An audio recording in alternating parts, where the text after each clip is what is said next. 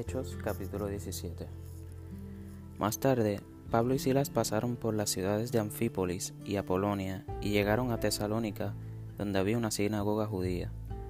Como era su costumbre, Pablo fue al servicio de la sinagoga y durante tres días de descanso seguidos usó las escrituras para razonar con la gente.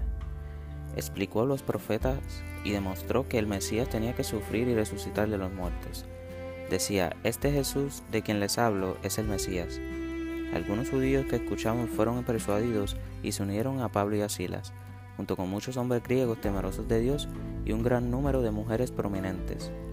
Entonces ciertos judíos tuvieron envidia y reunieron a unos alborotadores de la plaza del mercado para que formaran una turba e iniciaran un disturbio. Atacaron a la casa de Jasón en busca de Pablo y Silas a fin de sacarlos a rastras y entregarlos a la multitud. Como no los encontraron allí, en su lugar sacaron arrastrando a Jasón y algunos de los otros creyentes los llevaron al consejo de la ciudad. Pablo y Silas han causado problemas por todo el mundo, gritaban, y ahora están aquí perturbando también nuestra ciudad. Y Jasón los ha recibido en su casa. Todos ellos son culpables de traición contra el César, porque profesan lealtad a otro rey, llamado Jesús. La gente de la ciudad y también los del consejo de la ciudad quedaron totalmente confundidos por esas palabras Así que los funcionarios obligaron a Jasón y a los otros creyentes a pagar una fianza y luego los soltaron. Esa misma noche los creyentes enviaron a Pablo y a Silas a Berea. Cuando llegaron allí, fueron a la sinagoga judía. Los de Berea tenían una mentalidad más abierta que los de Tesalónica y escucharon con entusiasmo el mensaje de Pablo. Día tras día examinaban las escrituras para ver si Pablo y Silas enseñaban con la verdad. Como resultado, muchos judíos creyeron como también lo hicieron muchos griegos prominentes, tanto hombres como mujeres. Cuando unos judíos de Tesalónica se enteraron de que Pablo predicaba la palabra de Dios en Berea, fueron allá y armaron un alboroto. Los creyentes enseguida tomaron medidas y enviaron a Pablo a la costa, mientras que Silas y Timoteo permanecieron allí. Los que acompañaban a Pablo fueron con él hasta Atenas. Luego regresaron a Berea con instrucciones para Silas y Timoteo de que se apresuraran a unirse a él.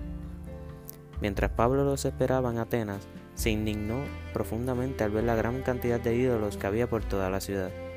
Iba a la sinagoga para razonar con los judíos y con los gentiles temerosos de Dios, y hablaba a diario en la plaza pública con todos los que estuvieran allí.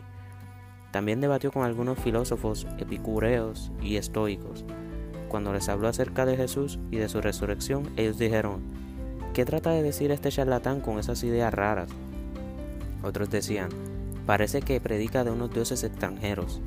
Entonces lo llevaron al concilio supremo de la ciudad. Ven y hablamos sobre esta nueva enseñanza, dijeron. Dice cosas bastante extrañas y queremos saber de qué se trata. Cabe explicar que todos los atenienses, al igual que los extranjeros que están en Atenas, al parecer pasan todo el tiempo discutiendo las ideas más recientes. Entonces Pablo de pie ante el concilio les dirigió las siguientes palabras.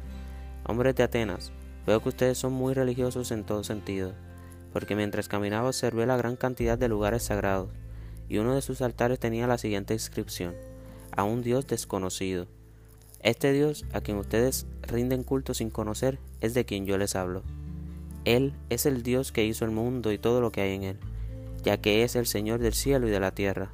No vive en templos hechos por hombres, ni las manos humanas lo pueden servirlo, porque Él no tiene ninguna necesidad él es quien da vida y aliento a todo y satisface cada necesidad. De un solo hombre creó todas las naciones de toda la tierra. De antemano decidió cuándo se levantarían y cuándo caerían, y determinó los límites de cada una. Su propósito era que las naciones buscaran a Dios, y quizá, acercándose a tientas, lo encontrarán, aunque Él no está lejos de ninguno de nosotros, pues en Él vivimos, nos movemos y existimos. Cuando como dijeron algunos de sus propios poetas, nosotros somos su descendencia, y como esto es cierto, no debemos pensar en Dios como un ídolo diseñado por artesanos y hecho de oro, plata o piedra. En la antigüedad, Dios pasó por alto la ignorancia de la gente acerca de estas cosas, pero ahora Él manda que todo el mundo en todas partes se arrepienta de sus pecados y vuelva a Él, pues Él ha fijado un día para juzgar al mundo con justicia, por el hombre que Él ha designado y les demostró a todos quién es ese hombre al levantarlo de los muertos. Cuando oyeron a Pablo hablar acerca de la resurrección de los muertos, algunos se rieron con desprecio, pero otros dijeron, queremos oír más sobre este tema más tarde. Con esto terminó el diálogo de Pablo con ellos, pero algunos se unieron a él y se convirtieron en creyentes. Entre ellos estaba Dionisio, un miembro del concilio, una mujer llamada Damaris y varios más.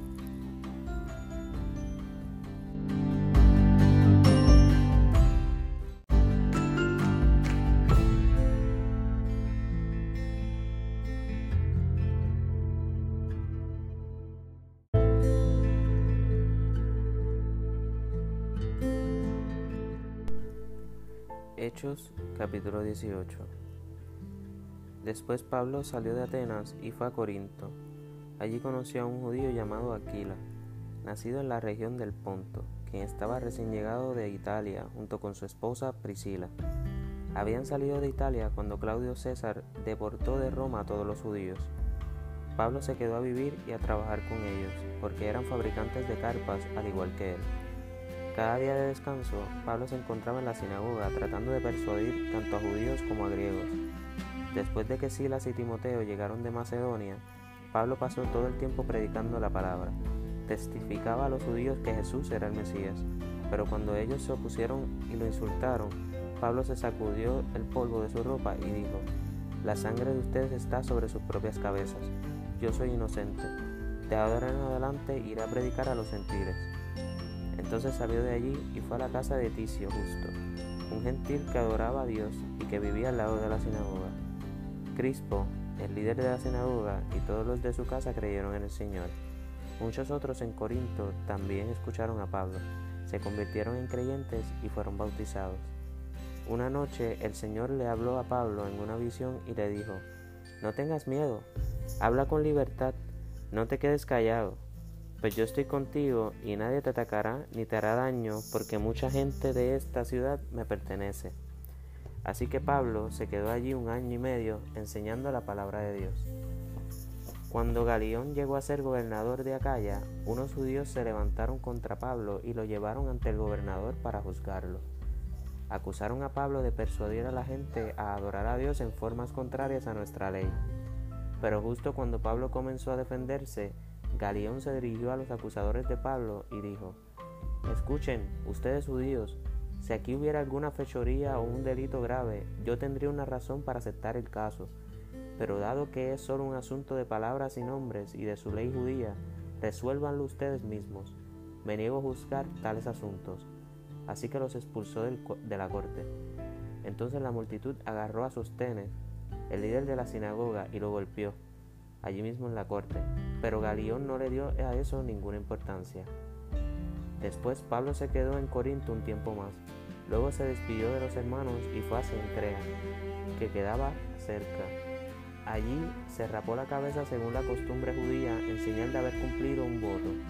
Después se embarcó hacia Siria y llevó a Priscila y a Aquila con él. Primero se detuvieron en el puerto de Éfeso, donde Pablo dejó a los demás Mientras estuvo en Éfeso, fue a la sinagoga para razonar con los judíos. Le pidieron que se quedara más tiempo, pero él se negó. Al irse, sin embargo, dijo, si Dios quiere, regresaré. Entonces zarpó de Éfeso. La siguiente parada fue en el puerto de Cesarea. De allí subió y visitó a la iglesia de Jerusalén y luego regresó a Antioquía. Después de pasar un tiempo en Antioquía, Pablo regresó por Galacia y Frigia donde visitó y fortaleció a todos los creyentes. Mientras tanto, un judío llamado Apolos, un orador elocuente que conocía bien las escrituras, llegó a Éfeso desde la ciudad de Alejandría en Egipto.